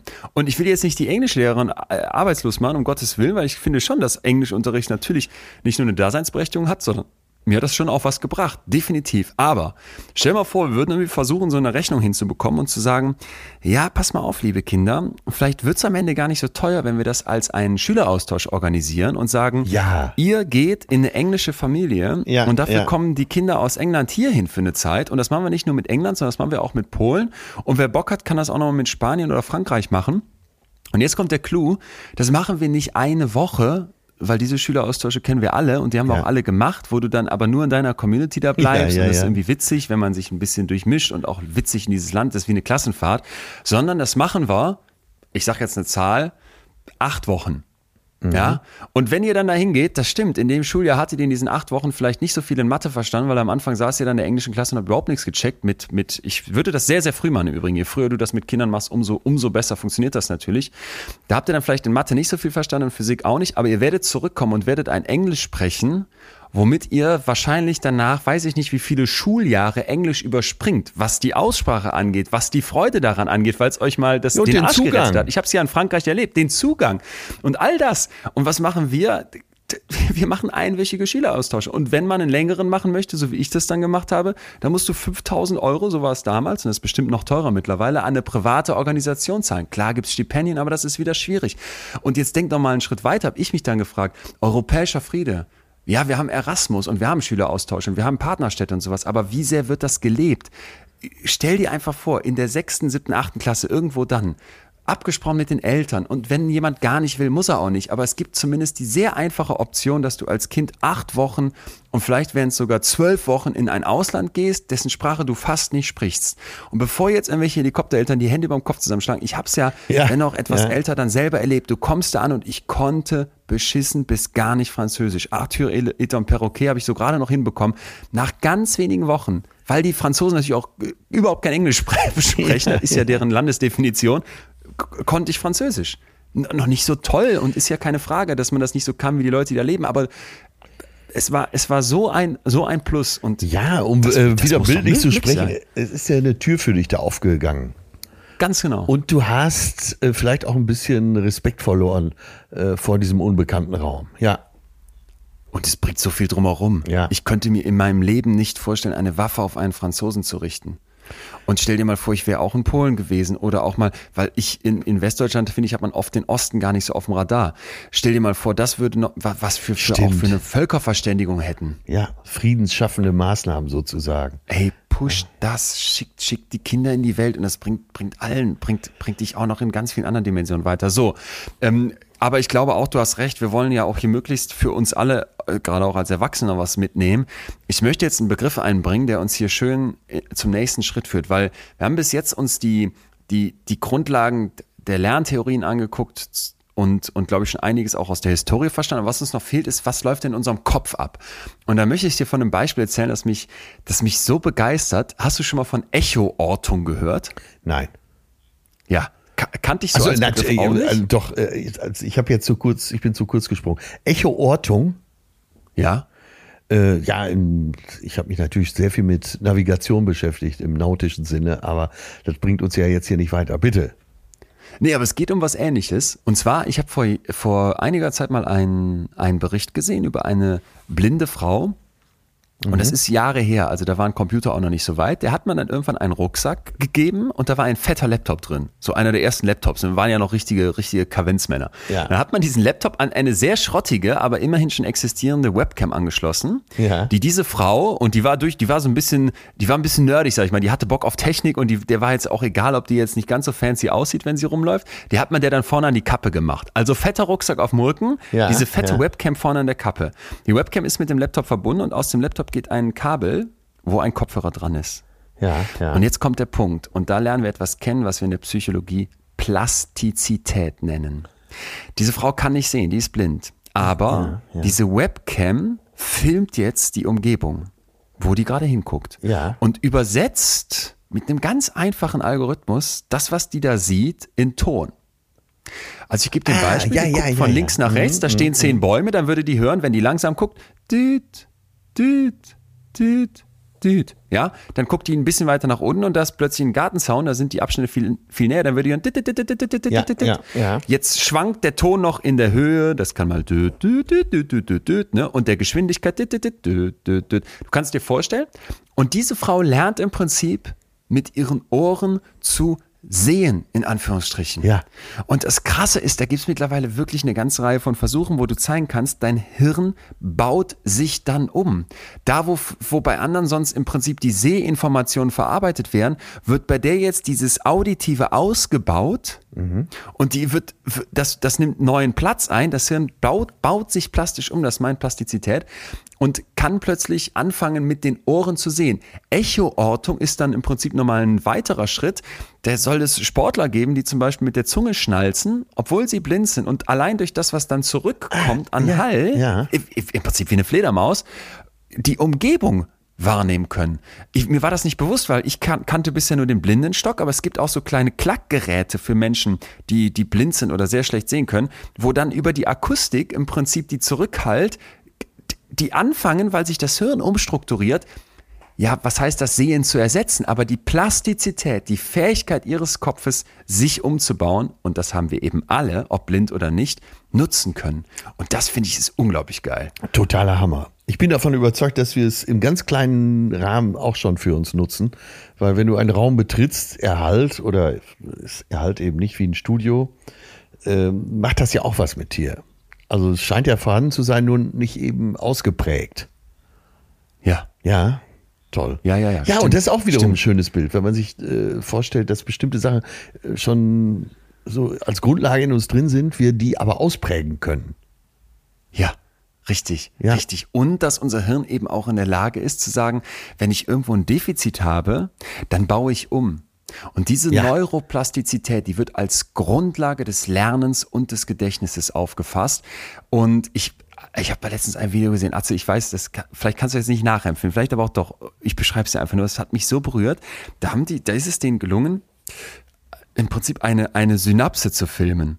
Also da zeigen die quasi Nervenverbindungen in ultra, ultra nahe Aufnahme und du siehst richtig. Also wir, keine sich- Simulation, also Es war keine Simulation. Ah, okay. wie, wie sich quasi, wie so eine Verbindung im Kopf entsteht. Oh, das hat mich mit so einer Gänsehaut erfasst, weil ich so dachte, okay, krass, das passiert in deinem Hirn permanent. Es wird umgebaut, es wird neu verbunden. Du lernst Dinge dazu. Achtung, nochmal, ein Leben lang. Und wenn wir diese Plastizität nicht hätten, wären wir überhaupt nicht in der Lage, uns anzupassen, dann wären wir überhaupt nicht in der Lage, umzulernen. Und das, ah, das, hat mich, das hat mich so berührt, weil ich dachte, krass, ne? Man sitzt dann, ich sitze oft da und denke mir, du, du hast dieses Problem oder jenes, das läuft nicht so gut und da denkst du jetzt zu viel drüber nach und die Kritik mit den Holzuhren, warum betrifft die dich, warum betrifft die dich so? Und dann merkst du plötzlich, ey, krass, in deinem Kopf, am Ende sind es aber einfach nur Synapsen, die gerade zusammenwirken und sich vielleicht neu verbinden oder neu strukturieren. Und das hatte, das hat mich total gerührt. das heißt aber auch, äh, so ganz praktisch gesprochen, man muss diese Riesenmaschinerie auch in Gang halten. Yes. Yes. Und das ist eben etwas, wo du jetzt einen ganz, ganz wichtigen Punkt ansprichst. Plastizität.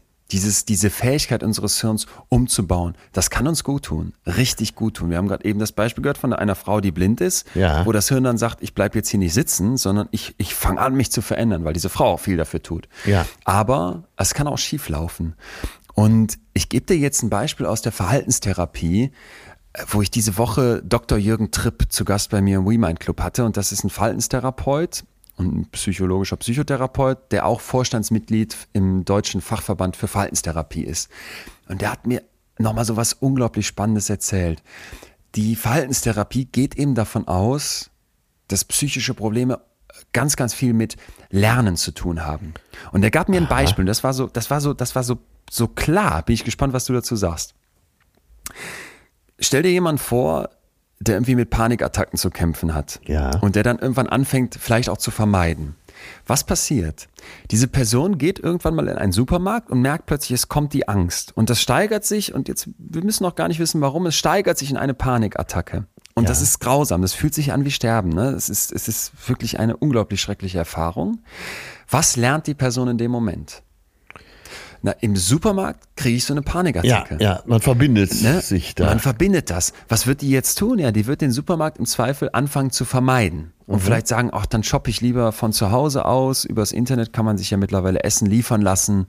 Oder ich gehe nur noch in ganz kleine Läden oder ich frage eine Freundin, ob die mir lieber was mitbringt. Ja.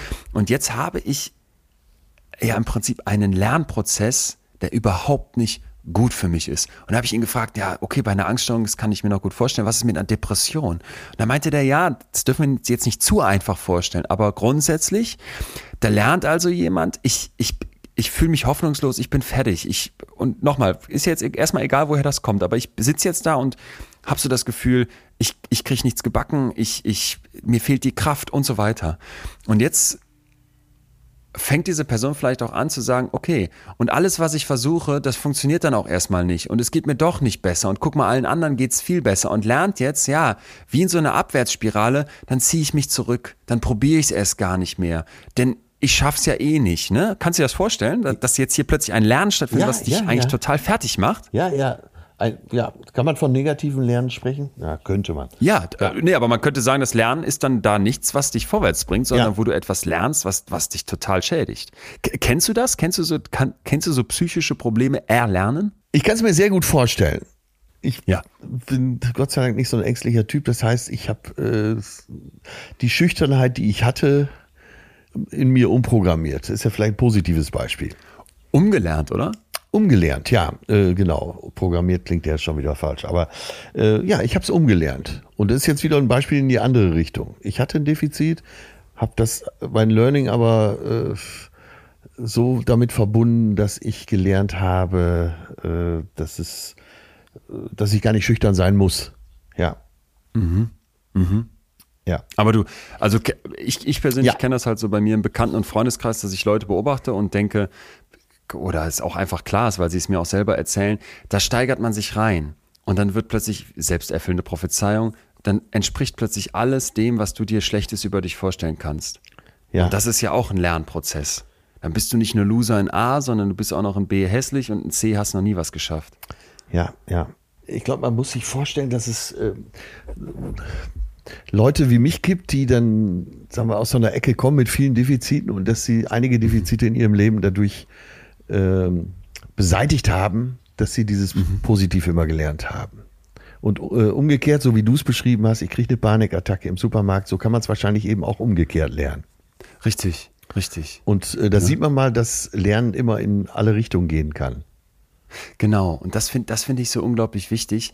Bevor wir uns jetzt gleich den praktischen Tipps widmen, wie kann ich denn vielleicht mal anders lernen als dieses preußische Ja, ja. Hosenboden? Aber es wird sehr Stuhl gut klar an, an deinem Beispiel, finde ich. Ja? ja. Gut, das freut mich. Das Ja. freut mich, weil mich das wirklich total umtreibt. Und Lernen halt eben so, ein- so, so ein wichtiges Thema in Ja, der Psychologie ja, ja, ist, dachte ja, ich. Ähm, ich bringe dir noch einen Artikel aus der Zeit mit, der ein klasse Thema aufmacht oder ein ganz wichtiges Thema aufmacht, nämlich geht es um, um Depressionen. Und vielleicht hast du das mitbekommen, wenn es um Depressionen geht, dann fällt oft und sehr schnell das Wort Serotonin. Ja, Ne, wo, wo man dann so vielleicht schon mal gehört hat, du wahrscheinlich auch, ja, wenn deine Hirnchemie so aus dem Gleichgewicht gekommen ist, dann fehlt es dir halt an Serotonin. Und deswegen hast du dann die Depression. Ja. Und das erzählen viele Ärztinnen und Ärzte auch heute noch. Aber äh, das Problem ist, und da wird es jetzt, finde ich, super interessant, wenn man das noch nie gehört hat, wenn man sich die gängigsten Antidepressiva so anguckt, die heute sehr oft verschrieben werden, Ja. sind das die SSRI, die Serotonin-Wiederaufnahmehämmer.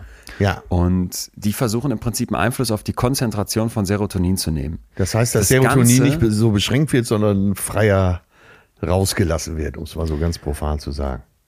Dass das nicht so schnell zurück in die Synapse Ja. kommt, sondern länger dazwischen wirkt, ne? Also Ja. als, als Botenstoff zwischen, zwischen den Nervenzellen. So.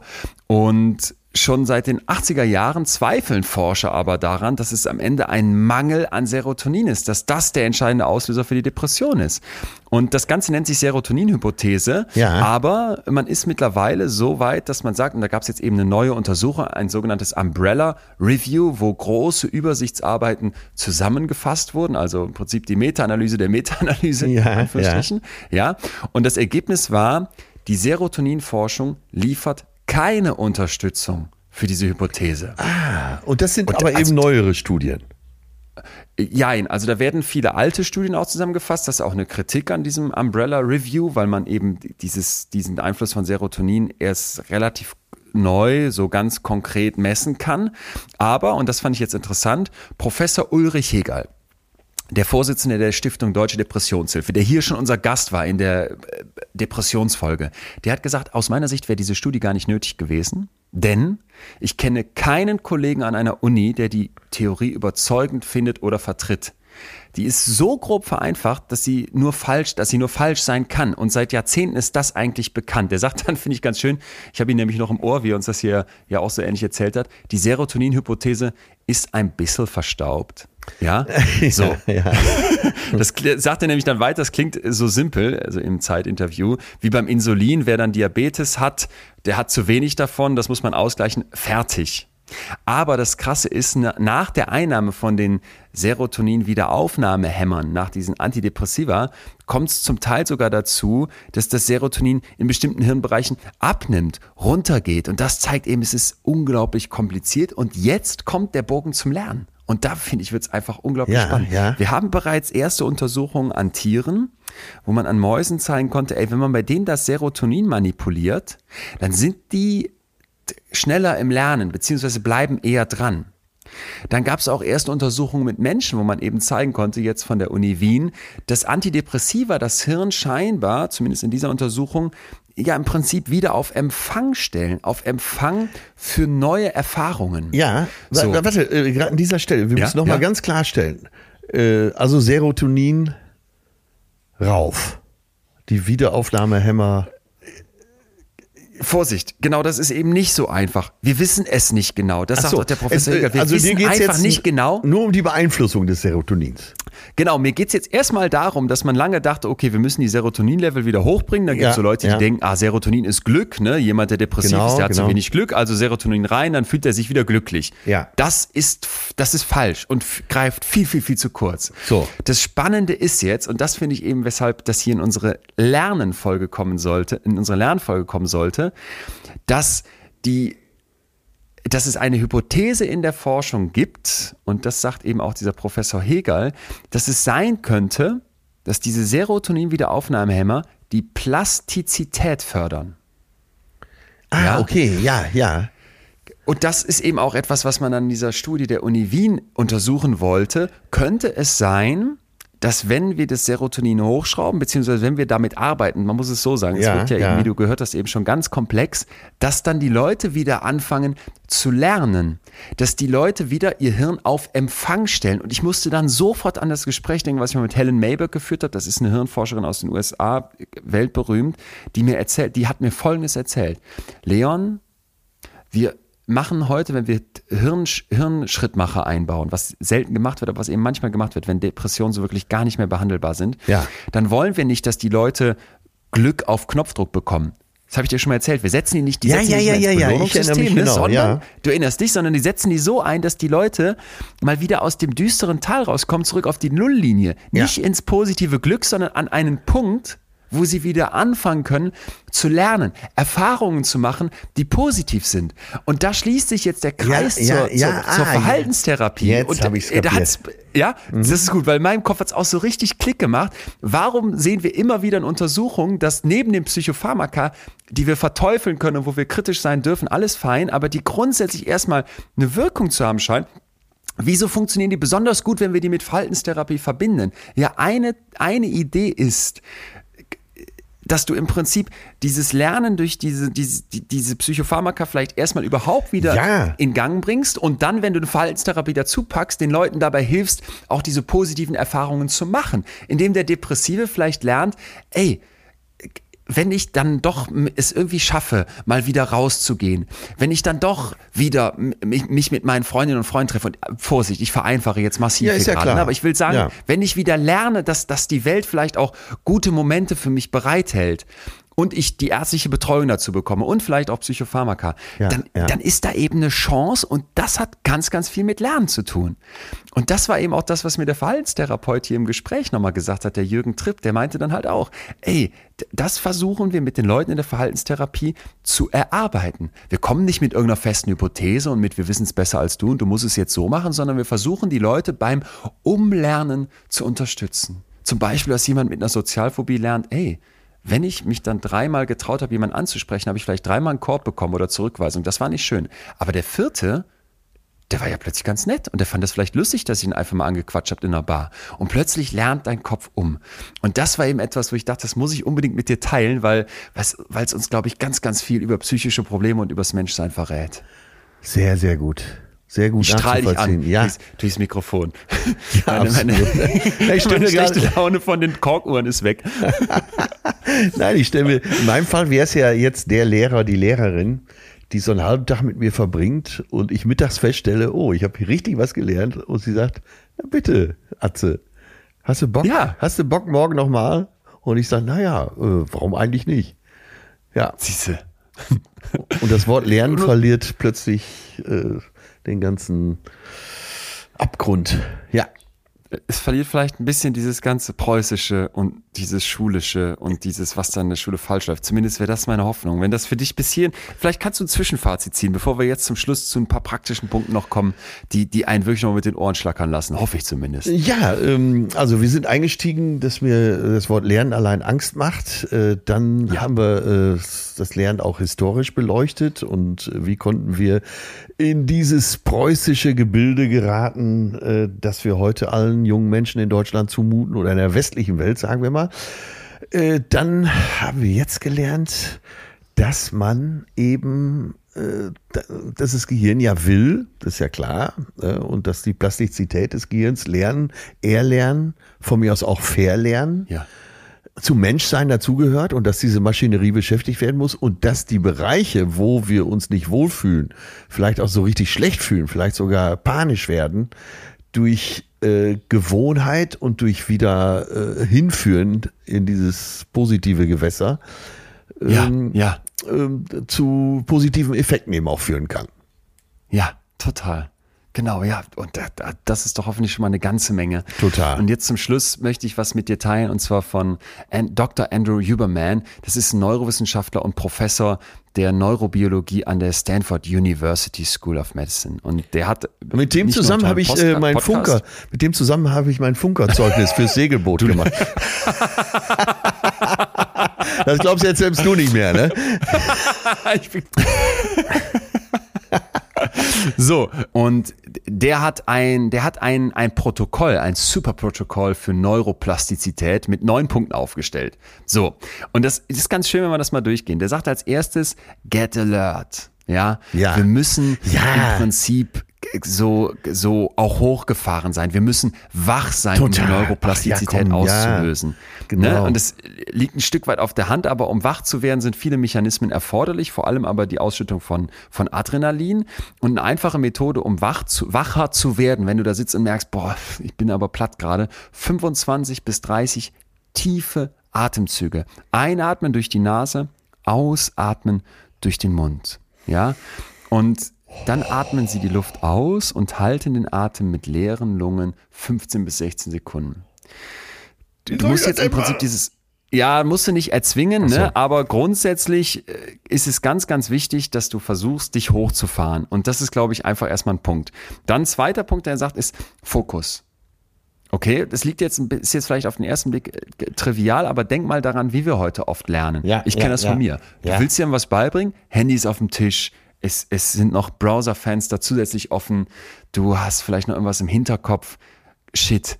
Also der sagt, wenn du die Konzentration mal so richtig hochfahren möchtest, sagt der mentaler Fokus folgt dem visuellen Fokus. Und das fand ich ganz interessant. Also erstmal, wenn eine Ah, ja, wichtige Aufgabe ja. bevorsteht, ne, 30 bis 60 Sekunden lang auf einen Punkt an der Wand starren oder irgendein Objekt, ist eigentlich im Prinzip egal. Du darfst bei Bedarf blinzeln. Im Vortrag hat er so ein Fadenkreuz an die Tafel gemalt ne? und das sollte dann als Fokus dienen. Ja, ja. Und du wirst überrascht sein, wie viel Anstrengung das erfordert. Und diese Anstrengung, die du dann empfindest, ist im Prinzip ein Top-Down-Aufmerksamkeitsengagement, also Top-Down. Ich entscheide mich jetzt hier bewusst Aufmerksamkeit irgendwo drauf zu geben. Und das spiegelt jetzt im Prinzip die Aktivität im Kopf wieder. Wenn ich mich dann im Anschluss auf die anstehende Aufgabe konzentriere, dann bringe ich im Prinzip diesen geistigen Fokus, bevor der wieder komplett abflackert, auf den Lernprozess. Ja, ja. Und das fand ich ganz interessant. Also sowieso alles weg, was ablenkt, aber erstmal scharf stellen, wie bei so einem Kameraobjektiv. ja, damit kann man was anfangen. Guter Tipp. Ja. Ja. Ja. Jetzt, da wirst du was hören, da denkst du dir, das habe ich schon tausendmal gehört, aber das ist einfach, ist einfach Fakt und da wird auch nicht viel dran vorbeiführen. Wiederholung. Ja, Ja. da sind wir fast wieder beim Fleiß. Ja, aber ist eben so. Ja. Ja. Und da habe ich mich übrigens gefragt, bevor wir zum nächsten Punkt kommen, würde mich interessieren, wenn du jetzt ein neues Programm lernst und du sagst, du hast so Schiss auch vorm Lernen oder das ist überhaupt nicht deins, gibt es dann trotzdem aber Momente, wo du dich mit dem Zettel und dem Text einfach hinsetzt und versuchst, den auswendig zu lernen? Oder läuft das, läuft das alles live auf der Bühne ab, dass du es einfach durch Wiederholung da übst? Liebe betreutes Fühlen Gemeinde, ihr müsst jetzt ganz stark sein. Der Pastor steigt in die Kanzel. Ihr müsst jetzt ganz, ganz stark sein. Oh Gott, ich bin so ein, ein Nichts, ein, so ein Versager.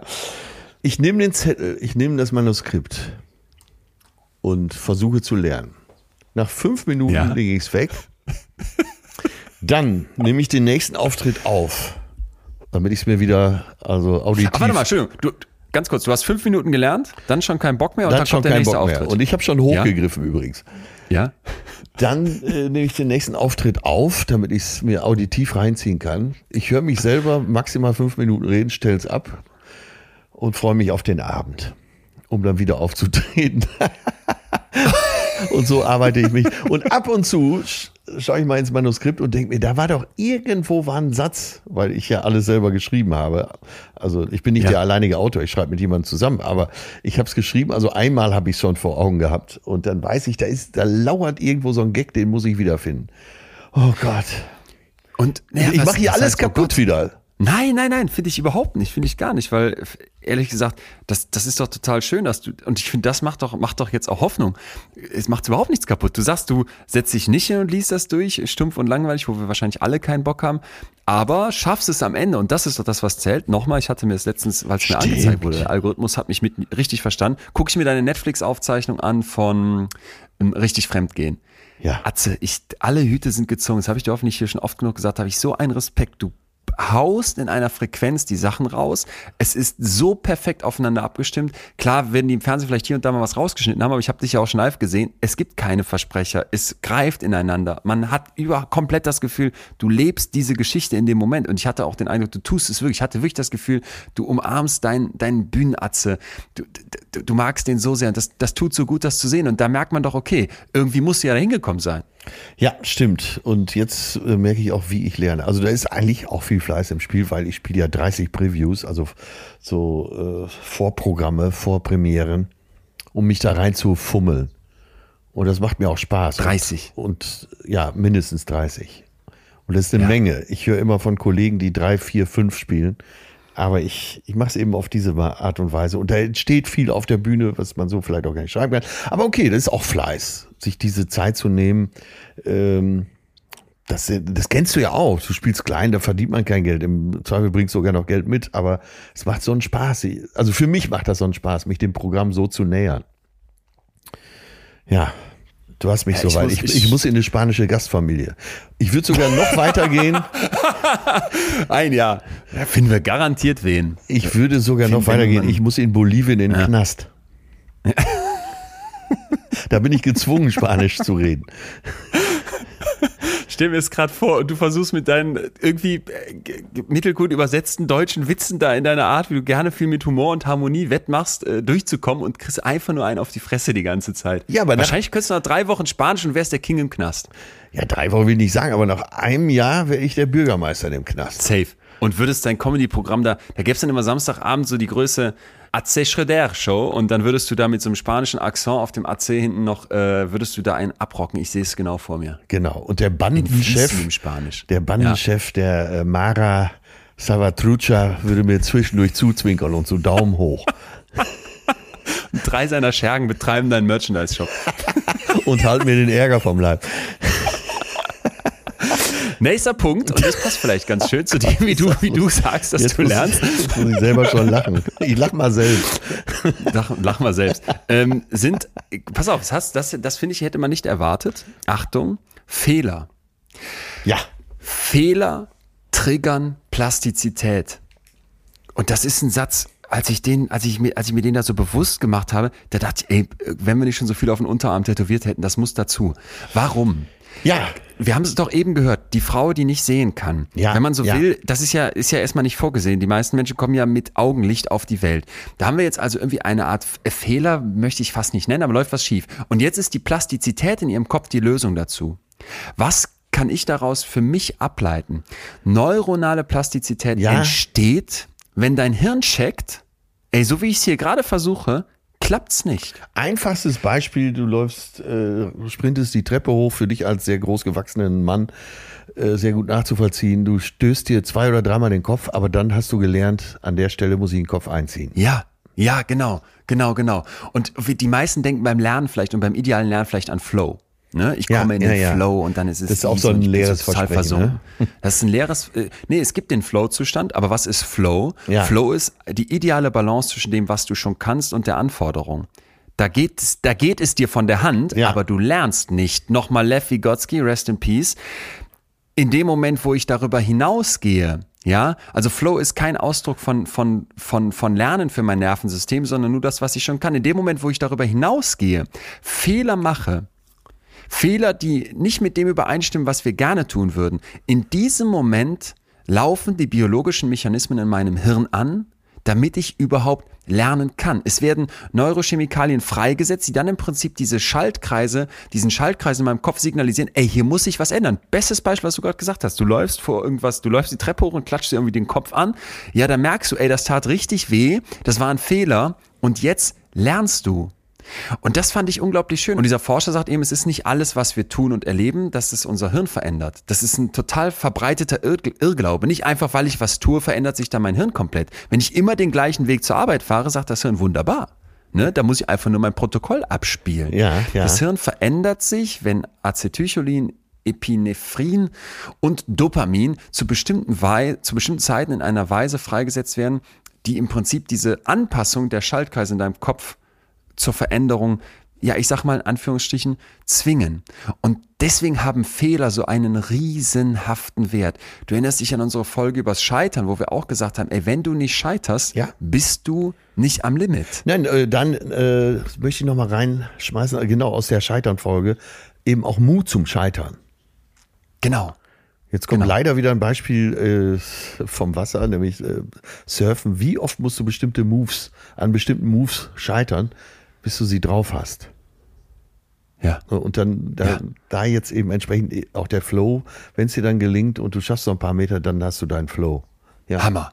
Hammer. Sehr, sehr, schön. Und da gibt's jetzt nochmal was, was richtig Hoffnung macht, finde ich, auch für Leute, die streng genommen schon ein bisschen älter sind. Bei älteren Gehirn läuft dieser Prozess langsamer ab. Ja, aber ich weiß. Er kann, er, aber es kann noch klappen. Und zwar, bitte, bitte, die Frustration, die aufkommt, wenn man einen Fehler macht, nutzen. Nutzen. Nicht sagen, bist jetzt doof, das will ich nicht, da habe ich keinen Bock drauf. Und da gibt's eine, da gibt's eine unglaublich interessante Experimentreihe vom US-Neurobiologen Erik Knudsen. Der hat Folgendes gemacht. Pass mal auf. und ich, da finde ich, wird so klar. Die haben im Prinzip Leute hingesetzt und denen so eine Art Brille auf, aufge, ja, aufgesetzt, die so, eine, die so ein Prisma hat, so ein Glas davor, was ein Prisma ist. Ja, Kannst du ja, dir ungefähr ja, vorstellen, ja, so eine spezielle ja, ja. Brille. Ja. Und dann liegt rechts von denen auf dem Tisch ein Stift. So, und jetzt kannst du dir äh, vorstellen, diese Prisma-Brille gibt dir das Gefühl, weil das den, den, dein, dein, Die Optik verändert. das Licht, was, ja. dass die Optik verändert, dass der Stift genau vor dir liegt, okay? Mhm. Das heißt, wenn du jetzt den Arm ausstreckst, kannst du dir ja mal kurz vorstellen, du machst das so, du streckst den Arm aus nach vorne, wo du den Stift siehst, dann liegt der da aber nicht. Jetzt muss dein Hirn umlernen, ey, Moment mal, immer wenn ich nach vorne greife, ich müsste also quasi 20 Zentimeter weiter nach rechts greifen, weil die Sachen sind da. Wenn man jetzt jungen Menschen so eine Brille aufzieht, dann kann man eben zeigen, selbst wenn da eine krasse Verschiebung drin ist, dass sie das relativ schnell hinbekommen. Wollte ich sagen, ja, hätte ich auch drauf relativ schnell getippt. greifen die, die, die kriegen ja, das schnell hin, ja. die kriegen das schnell hin. Bei älteren Leuten deutlich langsamer. Aber, und jetzt kommt der Punkt. Das ist ja im Prinzip ein Fehler. Ne? Ich greife nach vorne, merke, ey, da ist nichts. Ich greife nochmal nach vorne, ich greife ein bisschen nach rechts und irgendwann bin ich an der richtigen Stelle, habe mich durch die Fehler weiterentwickelt. Bei älteren Leuten funktioniert das nicht so gut, außer ich verändere die, die Größe der Veränderung. Das klang jetzt kompliziert. Im Prinzip heißt es aber nur, ich mache Naja. das Prisma so, dass Ja, das nicht ja. so ganz so die Sachen verschiebt, sondern nur so ein kleines bisschen. Zum Beispiel nur so 10 Grad statt 20 Grad Verschiebung. Und das nennt man inkrementelles Lernen. Und da ist dann der Fehler, den ich mache, relativ klein, aber ich mache trotzdem Fehler und das ist eben eine Möglichkeit, wie das auch für Erwachsene noch funktioniert, vorwärts zu kommen. Daraus könnte man jetzt ableiten, ey bitte, setz dich nicht hin und sag, ich muss jetzt direkt direkt das Riesending schieben. Also Ja, wenn du genau, wenn genau, du einfach schon älter genau. bist, musst du dich darauf einstellen, deine Plastizität, die braucht kleinere, inkrementelle, aufbauende Mach Schritte. ich, so, ich. ja? Drei statt Der- 20 Vokabeln am Tag. Genau, genau. Der Professor sagt, ey, wenn ich zum Beispiel Freiwürfe übe beim Basketball irgendwie, dann macht er 45 Stück und macht dabei verdammt viele Fehler. Ja. Und jetzt fragt er sich, wie lange soll ich noch mitmachen? Dann sagt er, bis ich so einen Punkt erreicht habe, wo ich richtig abgefuckt bin, wo ich so richtig frustriert bin. Und dann sollte ich nochmal zwischen 10 und 100 Versuche, also eine, Beite, eine weite Band, Bandbreite machen und im Prinzip vor allem auf eins achten, nämlich klar, den Korb zu treffen. Aber das Schöne bei so einer motorischen Tätigkeit ist dann, dass die Schaltkreise im Prinzip fürs Auditive, fürs Visuelle, fürs Motorische sich mehr oder weniger selbst, selbst das beibringen, was jetzt passiert. Also ich bringe mich in einen Moment des Abgefucktseins und mache dann noch weiter. Und da muss ich nicht mehr genau auf meine Finger gucken oder genau darauf achten, wie ich jetzt ziele, sondern der Schlüssel liegt darin, dass ich versuche, mein, mein gewünschtes Verhalten, mich dem immer weiter so ein Stückchen anzunähern, ab dem Punkt, wo ich eigentlich schon keinen Bock mehr hätte und denke, jetzt schmeiße ich weg, weil ich habe schon zu viele Fehler gemacht. Ah, okay. Das fand ich, fand ich auch nochmal gut zu wissen. Ja. Interessant. Die, die letzten paar Punkte können wir äh, etwas gekürzt zusammenfassen, aber ich fand sie nicht schlecht. Ja. Kurze Pausen einbauen, so von zehn Sekunden. Ja, in solchen Lückenmomenten passiert im Prinzip das, was im Tiefschlaf passiert. Es kann sich setzen, es kann absacken, was du dir Neues beibringst. Ja. Dann, wenn du dich belohnst, mach es random, also zufällig und unregelmäßig. Nicht, dass du sagst, ich habe jetzt die 20 Vokabeln durch und jetzt darf ich ein Stück Schokolade essen, sondern du versuchst erstmal zu widerstehen, aber irgendwann sagst du, jetzt habe ich mir das plötzlich verdient, so als würdest du im Kopf vielleicht eine Münze werfen und sagen, yo, jetzt darfst du eins haben, weil unser Hirn total auf Zufall abfährt. Haben wir ja schon oft gesagt. Ja. Ja. Die Sessions nicht zu lang. Siebter Punkt. Eher so 90 Minuten. Ja, also äh, kürzere Sessions. Die längste Zeitspanne, die wir so erwarten können, wo wir wirklich intensiv lernen und uns konzentrieren können, wo sich das dann auch lohnt, sind so 90 Minuten. Dann muss aber auch eine richtige Pause her. Ja. Ja. Fand ich auch nochmal schön. Und der sagt halt, nachdem ich jetzt eine krasse Lernphase hatte, da gab es zwei Untersuchungen am Menschen, die in den letzten zwei Jahren veröffentlicht wurden, dann so ein Nickerchen. Ja, es gibt noch andere Alternativen, so ein Non-Sleep Deep Rest Protokoll. Ja. Das packen wir für euch auch nochmal in die Podcast-Description, das kann man sich von ihm angucken. Aber grundsätzlich geht es jetzt im Prinzip in diesem Moment um so, ein, so eine Art Selbsthypnose, beziehungsweise ein Runterfahren, ein maximales Runterfahren in so einem Nap oder eben indem ich nicht wirklich schlafe, aber eben trotzdem so ein Protokoll durchgehe, um auch wieder es sacken zu lassen, was da passiert. Und der letzte Punkt, guter und ausreichender Schlaf nachts.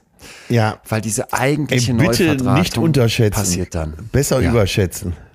Ja. Ey, das ist für alles so wichtig. Und äh, Leute, ihr seht es doch an Leon jetzt nach dem Urlaub. Mit wie viel Spaß er hier wieder bei der Sache ist. Nicht, dass du vorher nicht mit Spaß dabei warst, aber sag mal von deinem eigenen Gefühl, das ist doch so, oder? Ja. Ja, ich kam wieder und es war wirklich, es war wirklich viel los. Es hatte sich auch viel, viel angehäuft. Ich habe dann hier und da auch mal so eine kritische Stimme gehört. Ja, was jetzt ja fast fünf Wochen weg. Und ich habe aber gemerkt, das wird sich für, für alle, die da mit mir in Ja. Projekten arbeiten, auszahlen, weil, weil ich A, wieder sortiert hier sitze, weil ich mit, ich hatte, wie du sagst, ich hatte vorher auch Spaß, aber ich habe so gemerkt, mal rausgekommen zu sein und, und wirklich nicht nur nachts komplett gepennt und entspannt und auch tagsüber gerne nochmal gepennt und gechillt, sondern jetzt mit diesem, mit dieser Erfahrung wieder hier sein zu können, das, das hat richtig gut getan. Ja. Ich glaube, äh, das darf man gar nicht so nur noch mitnehmen, sondern das muss man auch mit in den Mittelpunkt stellen. Das ist halt sehr wichtig, dass du ausgeruht bist. Ja, Safe. du kannst nicht immer im Kampfmodus dazulernen. Nein. Ja, genau, genau. Und ich würde sagen, Atze, das Thema Lernen, das hat man heute hoffentlich auch gemerkt, Ja. das kann man auf so viele Bereiche anwenden. Das hat noch so, so viel zu bieten. Wir werden bestimmt nochmal auf dieses Thema zurückkommen. Ich glaube aber, und du hast es eben auch nochmal so schön zusammengefasst in einem Zwischenfazit, wenn wir heute ein paar Punkte zum Umgang mit dem Lernen und vielleicht auch mit uns selbst mitgenommen Ja, haben, über ja. Neuroplastizität, über psychische Probleme, die beim Lernen auch entstehen können, darüber, wie wir mit Kindern umgehen und dem Bildungs- und Ausbildungssystem, dann wäre hoffentlich viel gewonnen. Mir zumindest geht so. Ja, ich würde mal heute, als wo die Folge rauskommt, äh, in unsere Gemeinde rufen, vergesst mir den Spaß beim Lernen nicht. Und das ist es, das, was man mir vielleicht äh, dreimal mehr hätte zurufen sollen. Vergiss den Spaß daran nicht. Und das ist es. Den müssen wir entdecken. Ich glaube, da gab es heute sehr viele gute Hinweise dazu. Also mir hat das ganz gut getan. Ähm, ja, Schön. das kann, Schön. das kann Spaß machen. Ja. Dann, dann äh, sind wir doch durch. Ich bin nach wie vor voller Respekt davor, dass du sagst, ich mache das so mit den Previews und so. Bin, du weißt, ich hadere da. Da werde ich demnächst übrigens auf dich zukommen. Weil es rückt näher, dass meine richtige Tour auch ansteht und ich bin ein bisschen hibbelig. Der Streber in mir, hätte jetzt gerne so eine Liste an Vokabeln oder so, die er lernen müsste. der, der, der echte Lerner an mir weiß, so wird's nicht laufen. Und deswegen, ich glaube, ich muss da nochmal von deiner Art demnächst Ach, mir das- ein bisschen was abgucken. Das hätte dir Goethe auch schon geraten. Er hat gesagt, nur wenn man ins Wasser geht, lernt man schwimmen. Ja. Ja, ich weiß, aber wenn man da am Ufer steht und so ein bisschen Schiss hat, tut's ja nicht ganz. Ich habe letztens so ein Meme gesehen, da tut's ja nicht ganz schlecht, wenn man einen hat, der, der einem da vielleicht so einen kleinen Stups gibt. Oder schon, oder schon im Wasser steht. Stimmt, kann, der kann ja so ein bisschen halten. Ich halte dich. Ja. Ja. Wir machen es wie bei dieser Sprungübung äh, bei Dirty Dancing, bei dieser Hebeübung. Ja. Immer wieder. Ob ich dich hochkriege? Ui. Bis ich auch sage, für so ein, für so ein Tourprogramm, ach, fünf Minuten vorher Skript lesen und dann nochmal fünf Minuten eine Aufnahme angucken. Passt schon. Naja. Mon Amour, Ja, dann äh, Mit dem sind wir Wissen am Ende. kommen die Zweifel. Ja, absolut. Hilft ja auch nicht. Sind wir am Ende unserer, unserer Folge angekommen und äh, genießen diesen restlichen Sonntag noch. Ich gucke raus in strömenden Regen. Hatte eigentlich gedacht, ich könnte mal wieder ein bisschen Rennrad fahren. Steht nicht an. Mal gucken, was ich sonst noch Chilliges mache. Du machst was? Äh, blauster Himmel, Blick auf Capri. Heute ist äh, Mhm. ein ganz normaler Strandtag mit viel Schwimmen. Morgen Boot geschartert und dann geht's nach Capri rüber. Gönn dir. Alles klar. Atze. ja. Au revoir. Es hat Mein mal wieder gut getan. Mach's Grüß gut, deine Perle. Mir auch. Bis ganz bald. Tschüss. Das war Betreutes Fühlen. Der Podcast mit Atze Schröder und Leon Winscheid. Jetzt abonnieren auf Spotify, Deezer, iTunes und überall, wo es Podcasts gibt.